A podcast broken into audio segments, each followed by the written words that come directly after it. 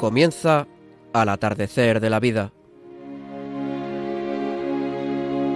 Un programa que presenta Luz María de la Fuente.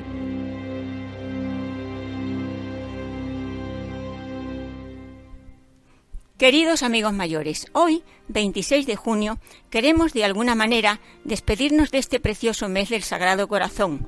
Por eso nuestro programa de hoy se titula, haciendo referencia a nuestro amor al Señor, Cristo me quiere, me quiere joven. Él nos da la vida y la gracia, aunque seamos muy mayores. Con esta intención me acompañan María Antonia Colado, Pablo Carrallo de la Fuente y don Juan Jolín, sacerdote de la prelatura Opus Dei, que fue capellán durante el peor momento en el hospital de campaña de IFEMA.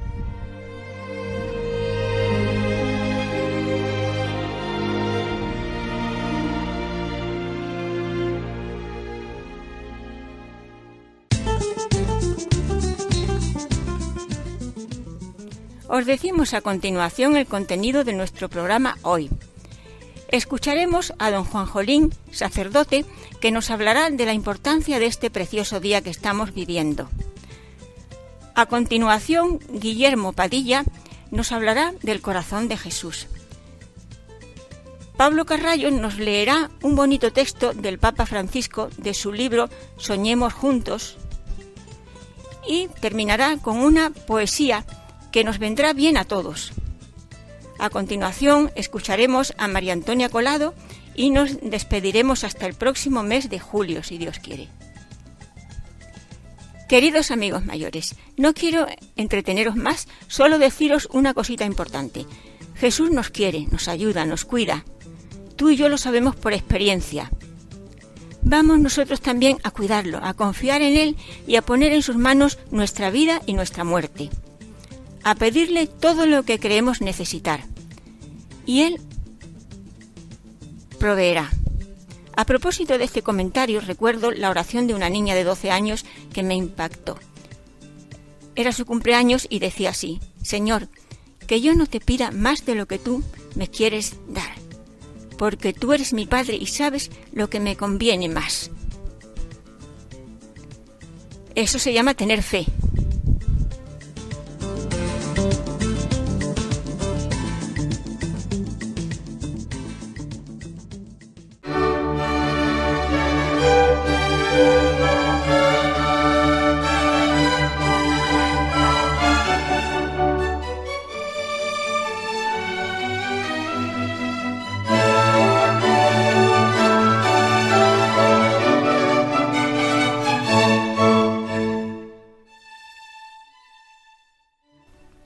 Escuchamos ahora a don Juan Jolín, sacerdote de la prelatura Opus Dei, que nos acercará al Señor con su palabra y sus conocimientos de la vida de Jesús.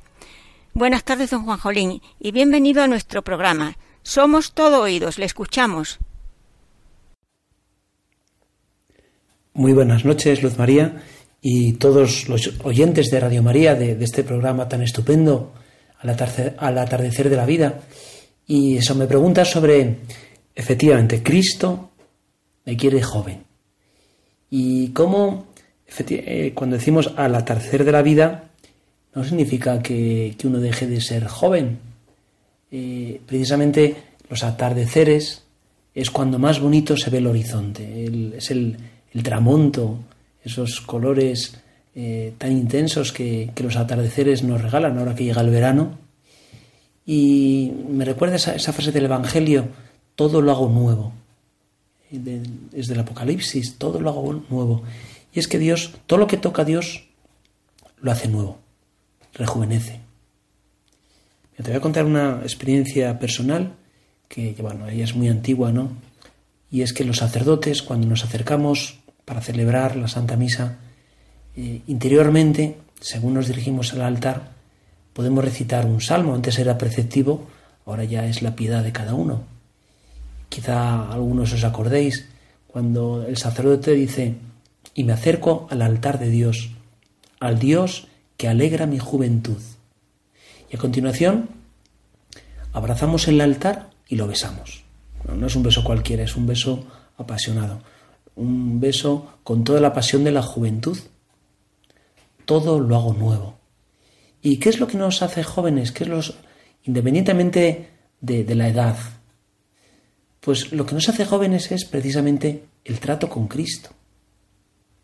El Santo Padre Francisco nos ha escrito una carta, una exhortación apostólica posinodal, y el Christus vivit, Cristo vive. Y una de las cosas que dice en uno de los párrafos, dice, todo lo que Él toca se vuelve joven, se hace nuevo, se llena de vida. Y es una gran verdad. Eh, la juventud es dejarnos tocar por Dios. El elixir de la eterna juventud es, es la Eucaristía. Quien come mi, mi, carne y bebe mi sangre tendrá vida eterna.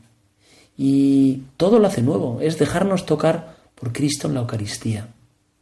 Y si un sacerdote cuando celebra eh, se acerca al altar de Dios, al Dios que alegra su juventud, todos nosotros. Dios es eternamente joven y su trato nos rejuvenece. Esto también lo decía, eh, nos acordamos de San Juan Pablo II, que estaba ya el pobre, pues decrépito, estaba ya mal, y sin embargo, él se jactaba, decía, yo soy un joven de 83 años, y lo decía riendo cuando vino aquí a Madrid durante uno de sus últimos viajes. El que trata con jóvenes permanece joven. El, que trata a Cristo permanece joven. También nos dice el Santo Padre que ser joven, más que una edad, es un estado del corazón. Un corazón sensible, un corazón que, siempre está pensando en planes de futuro, en proyectos. Eh, el corazón que, no mira por, el retrovisor, ¿no? al pasado, sino que siempre mira hacia adelante. Es, y efectivamente, ¿no? El trato con Cristo y en concreto la Eucaristía, nos, nos rejuvenece. Nadie echa vino nuevo en odres viejos porque revienta los odres y se pierde el vino. Y los odres, a vino nuevo, odres nuevos. Es ese vino nuevo de la Eucaristía el que hace que estemos siempre jóvenes. Que luego también dice Jesús, nadie que pruebe el vino añejo quiere del nuevo. Pues dirá, el bueno es, es el añejo, ¿no? También los años dan experiencia, el buen vino añejo, que es un vino que tiene mucha más fuerza, mm, está, es mucho más completo. Es verdad, también los años, sin perder la juventud, nos dan una sabiduría. Son esos, esos graneros llenos ya de cosechas y de... Y el trato con Cristo nos hace jóvenes. Y ya, mira, para comentar este comentario, me acordaba de, del beato Álvaro del Portillo, eh, que ya al final de sus años, pues le costaba salir del coche, de estos coches que son así de suelo bajo y cuando uno ya pues las articulaciones se le se hacen más rígidas y le costaba. Y me contaban que una vez al salir del coche él había sido un gran deportista, pero le costaba. Entonces los que estaban con él escucharon como el beato Álvaro del Portillo, para salir del coche, decía, Elle, lerelle, y para arriba, como un campeón, ¿no? Como un deportista se levantaba, el grito de Elle, lerelle. Pues esa es juventud de espíritu, esa es la juventud que nos da eh, el trato con Dios, que nos hace el, ¿verdad? Que nuestro corazón esté sensible, que esté pensando en el futuro, que, está siempre a las necesidades de los demás. Todo lo hago nuevo. Vamos a aprender, ¿verdad? De San Juan Pablo II, del Beato Álvaro del Portillo, a estar siempre jóvenes.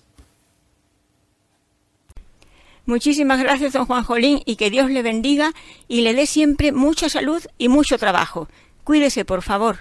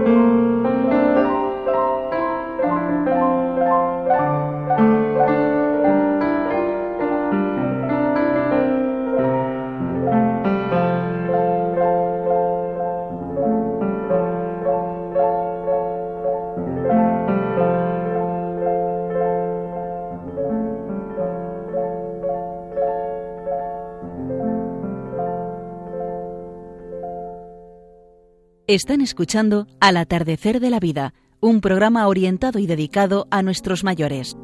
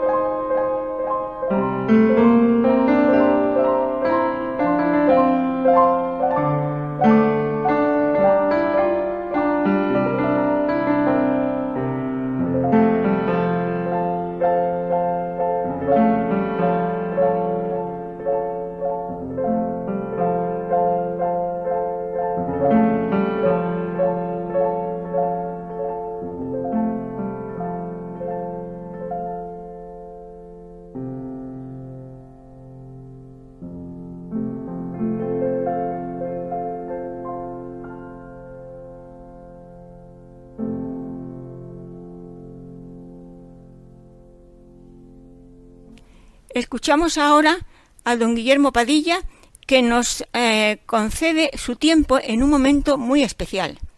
Buenas tardes, Guillermo, cuéntanos. Buenas tardes, amigos de Radio María, querida Luz María y queridos colaboradores. En esta edición de A la tercera de la vida titulada Cristo me quiere joven, Él nos da la vida y la gracia aunque seamos mayores. Quisiéramos brevemente adentrarnos en los sentimientos más profundos del corazón de Cristo, un corazón que late por amor hacia cada uno de nosotros. Con frecuencia olvidamos que, como dice el apóstol San Juan, el amor consiste no tanto en que nosotros hayamos amado a Dios, sino en que Él nos amó primero. Por ello, queridos mayores, es momento de hacer algo grande por Jesús. ¿Y qué es lo más grande que podemos hacer por Él?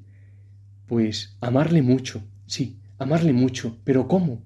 Porque a veces decimos, bueno, yo amarle, yo, ¿yo qué puedo hacer? Bien, pues amarle mucho también significa dejarnos amar intensamente por Él. Puede parecer que no es nada, pero sin embargo, queridos mayores, es mucho. Demos tres razones, muy brevemente. Jesús está sediento, su corazón arde en sed. ¿Pero en sed de qué? En sed de derramar todo su amor en nuestras almas, para darnos toda su vida y su juventud. Y tiene sed porque se encuentra corazones cerrados, que no están abiertos para que pueda saciar la sed de darse por entero, de derramar en nosotros todo su amor. Bien, pues nosotros ofrezcámosle nuestro pobre corazón, digámosle que sí, quizás es pobre, pero sin embargo es todo suyo. Segundo, la alegría de Jesús es amar, amar a cada uno de nosotros por entero. Esta es su mayor alegría. Nosotros, queridos mayores, hagamos feliz a Jesús. ¿Cómo? Dejándonos amar por completo por Él, tal y como somos, con nuestras limitaciones, pobrezas. Sí, dejemos que Él toque cada una de estas cosas, dejemos que Él pues nos ayude a asumir nuestra pobreza, nuestra limitación, que nos ame por completo, tal y como somos, y hagámosle feliz, dejémosle que de este modo nos rejuvenezca. Y tercero, Jesús sufre por poder difundir poco su amor. Mirad, con frecuencia se encuentra corazones muy cerrados, que no quieren acoger su amor, o que están muy levemente abiertos. Pues dejémosle, dejémosle que descargue sobre nosotros todo su amor, dejémosle que repose, dejémosle que se consuele, amándonos por completo. Bien, queridos mayores, pues saciemos la sed de Jesús, hagámosle feliz y consolémosle en su sufrimiento, dejándonos amar intensamente por Él. Más aún, dejando que nos ame como nunca antes nadie haya sido capaz de dejarse amar por Jesús. Dejemos, lo repito, dejemos que nos ame como nunca antes nadie haya sido capaz de dejarse amar por Jesús, por su sagrado corazón. Que así sea. Muchas gracias, Guillermo Padilla, y muchas felicidades. Un abrazo muy fuerte.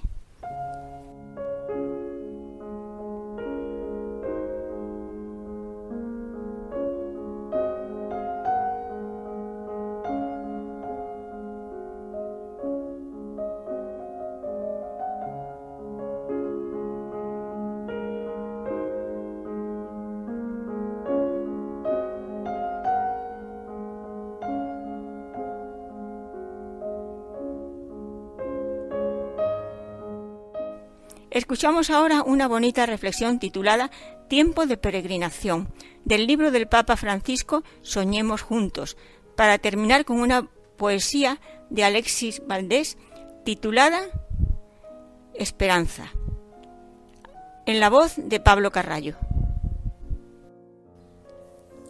Soñemos juntos. Es tiempo de peregrinación. Hay un tipo de caminar hacia adelante que es acaracolarse, como el mito griego del laberinto en el que entra Teseo. El laberinto no tiene que ser un espacio físico donde damos vueltas y vueltas. Se puede crear un laberinto en nuestras mentes. Jorge Luis Borges tiene un cuento, El jardín de los senderos que se bifurcan, sobre una novela en que varios futuros y resultados son posibles. Cada uno te lleva al siguiente, donde nada se resuelve porque ninguna posibilidad excluye la otra. Es una pesadilla porque no existe la posibilidad real de una salida. Del laberinto solo se sale de dos modos. Hacia arriba, descentrándote y trascendiendo, o dejándote conducir por el hilo de Ariadna. Hoy el mundo está en un laberinto y estamos dando vueltas intentando que no nos devoren muchos minotauros. O estamos avanzando, pero por senderos bifurcados de posibilidades infinitas que nunca nos llevan a donde necesitamos estar. El laberinto puede ser también nuestra suposición de que la vida volverá a la normalidad. Podría reflejar nuestro egoísmo, nuestro individualismo, nuestra ceguera, nuestro querer que las cosas vuelvan a ser como eran, ignorando que antes tampoco estaban bien. En el mito griego, Ariadna le da a Teseo un ovillo con hilo para poder salir. El ovillo que se nos ha dado es nuestra creatividad para superar la lógica del laberinto, para descentrarnos y trascender. El regalo de Ariadna es el espíritu que nos llama a salir de nosotros mismos, el tirón del hilo del que hablaba G. K. Chesterton en la serie de historias del padre Brown. Son los otros, los demás, quienes como Ariadna nos ayudan a encontrar salidas y a dar lo mejor de nosotros mismos. Lo peor que nos puede pasar es quedar mirándonos al espejo, mareados de tanto dar vueltas sin salida. Para salir del laberinto es necesario dejar la cultura selfie para ir al encuentro de los demás. Mirar los ojos, los rostros, las manos y las necesidades de aquellos que nos rodean y así también poder descubrir nuestros rostros, nuestras manos llenas de posibilidades. Una vez que sentimos ese tirón del hilo, hay muchas maneras de salir del laberinto que tienen en común entender que nos pertenecemos mutuamente, que somos parte de un pueblo y que nuestro destino está entrelazado con un destino común. Seguramente los acontecimientos decisivos de la historia del mundo fueron esencialmente influenciados por almas sobre las cuales nada dicen los libros de historia. Escribe Edith Stein, Santa Teresa Benedicta de la Cruz. Y cuáles sean las almas a las que hemos de agradecer los acontecimientos decisivos de nuestra vida personal, es algo que sólo sabremos el día en que todo lo oculto sea revelado. Pero son almas capaces de pegar un tirón en el hilo. Déjate tironear, déjate alterar, déjate cuestionar. Quizás sea por medio de algo que leíste en estas páginas, quizás sea por un grupo de personas que oíste hablar en las noticias o que conoces de tu barrio, cuya historia te conmovió. Quizás sea una residencia de ancianos, un centro para refugiados o un proyecto de regeneración ecológica lo que te está llamando. O quizá sean personas más cerca de la casa las que te necesitan. Cuando sientas el tirón, para y reza. Lee el Evangelio, si sos cristiano o crea un espacio dentro tuyo para escuchar. Ábrete, descéntrate, trasciende. Y después actúa. Haz una llamada. Vete a visitar. Ofrece tu servicio. Di que no tienes la menor idea de lo que hacen, pero a lo mejor puedes echar una mano. Di que te gustaría ayudar a ser parte de un mundo distinto y que pensaste que ese podría ser un buen lugar donde empezar. Me gustaría terminar con un poema que leí en la cuarentena, enviado por un amigo de Argentina. Hubo cierta confusión sobre el autor, al que finalmente descubrí. Es un actor y comediante cubano. Cuando hablé por teléfono con Alexis Valdés, me dijo que escribió Esperanza de una sola sentada, sin cambiar las palabras, como si Dios lo hubiera usado como un canal. Se viralizó y conmovió a muchos, a mí incluido. Ilustra el camino a un futuro mejor, el que he tratado de expresar en este libro. Dejemos que sea la poesía y su belleza la que tenga la última palabra esa poesía capaz de ayudarnos a descentrarnos y trascender para que nuestros pueblos tengan vida. Juan 10:10 Esperanza. Cuando la tormenta pase y se amansen los caminos, y seamos sobrevivientes de un naufragio colectivo, con el corazón lloroso y el destino bendecido, nos sentiremos dichosos tan solo por estar vivos y le daremos un abrazo al primer desconocido, y alabaremos la suerte de conservar un amigo. Y entonces recordaremos todo aquello que perdimos, y de una vez aprenderemos todo lo que no aprendimos. Ya no tendremos envidia, pues todos habrán sufrido. Ya no tendremos desidia, seremos más compasivos. Valdrá más lo que es de todos que lo jamás conseguido seremos más generosos y mucho más comprometidos. Entenderemos lo frágil que significa estar vivos. Sudaremos empatía por quien está y quien se ha ido. extrañaremos al viejo que pedía un peso en el mercado, que no supimos su nombre y siempre estuvo a tu lado. Y quizá el viejo pobre era tu Dios disfrazado. Nunca preguntaste el nombre porque estabas apurado. Y todo será un milagro, y todo será un legado, y se respetará la vida, la vida que hemos ganado. Cuando la tormenta pase, te pido, Dios apenado, que nos devuelvas mejores como nos había soñado. Muchísimas gracias Pablo por esta interesante reflexión sobre la necesidad de la amistad cristiana. Que Dios te lo pague.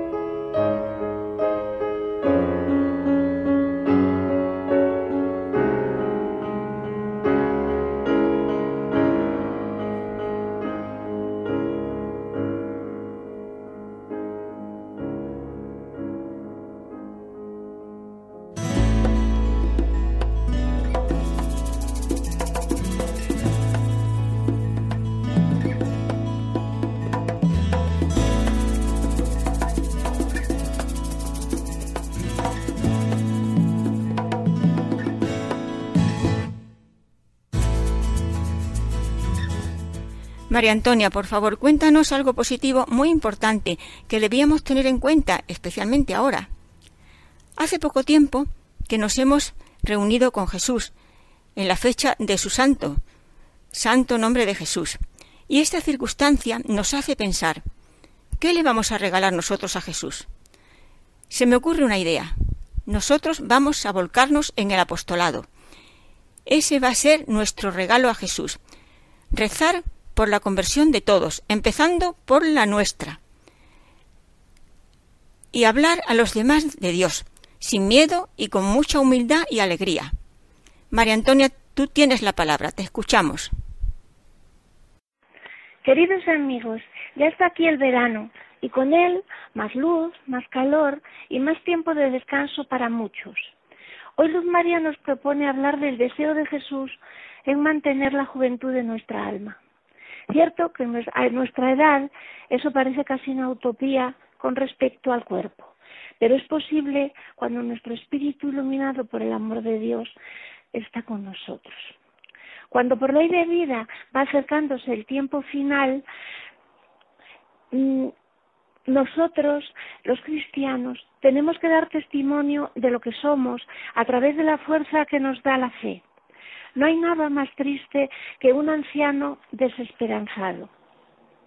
A veces los más jóvenes nos reprochan esa melancolía en base a nuestra fe que promete vida eterna. Muchas veces nos negamos a admitir que nuestra autonomía está por encima de nuestras posibilidades, negándonos a acatar los deseos de quien quiere ayudarnos, hijos, nietos y familiares o personas que nos quieren. De ahí que del mismo modo que siendo niños dependemos de otros, podamos agradecer la ayuda y así rejuvenecer nuestra vida saltando y, vamos, soltando, no saltando, soltando responsabilidades.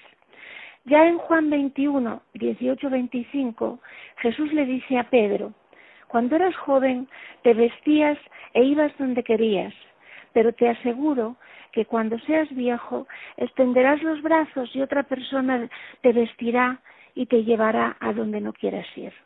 Esto puede tener varias lecturas, pero una muy clara es lo que nos pasa cuando las fuerzas fallan. Por ello, uno de los mejores regalos y testimonios que podemos dar a, a, los nuestros es acatar la realidad y hacer más fácil la transición a la dependencia. Conozco a personas que son y hacen infelices a quienes les rodean queriendo mantener una situación que no es posible debido a la falta de fuerza, entre otras cosas.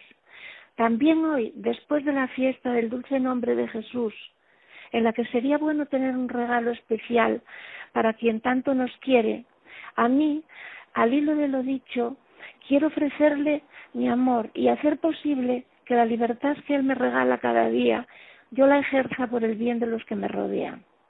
Y sin más, muchísimas gracias a Pablo y a ustedes. Sigo diciéndoles que sean prudentes y acaten las normas. Muchísimas gracias María Antonia y hasta pronto.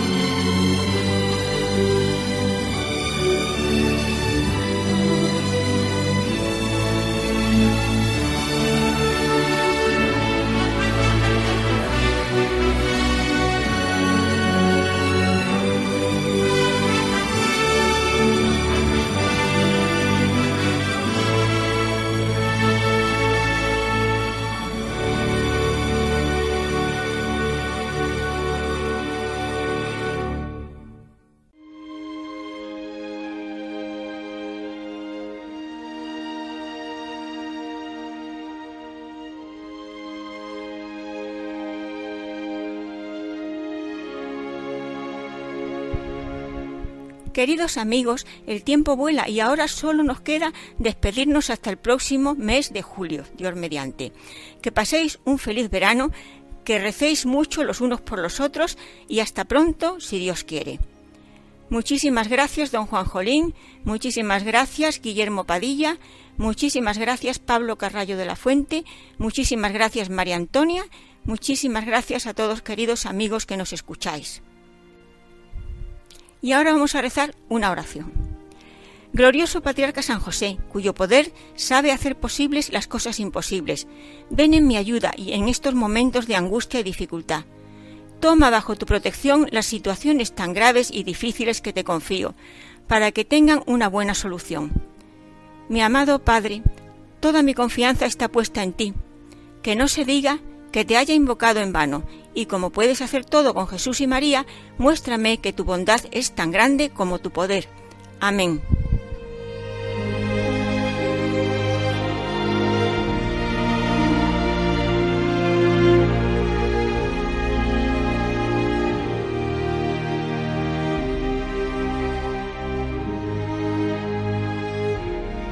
Han escuchado Al atardecer de la vida,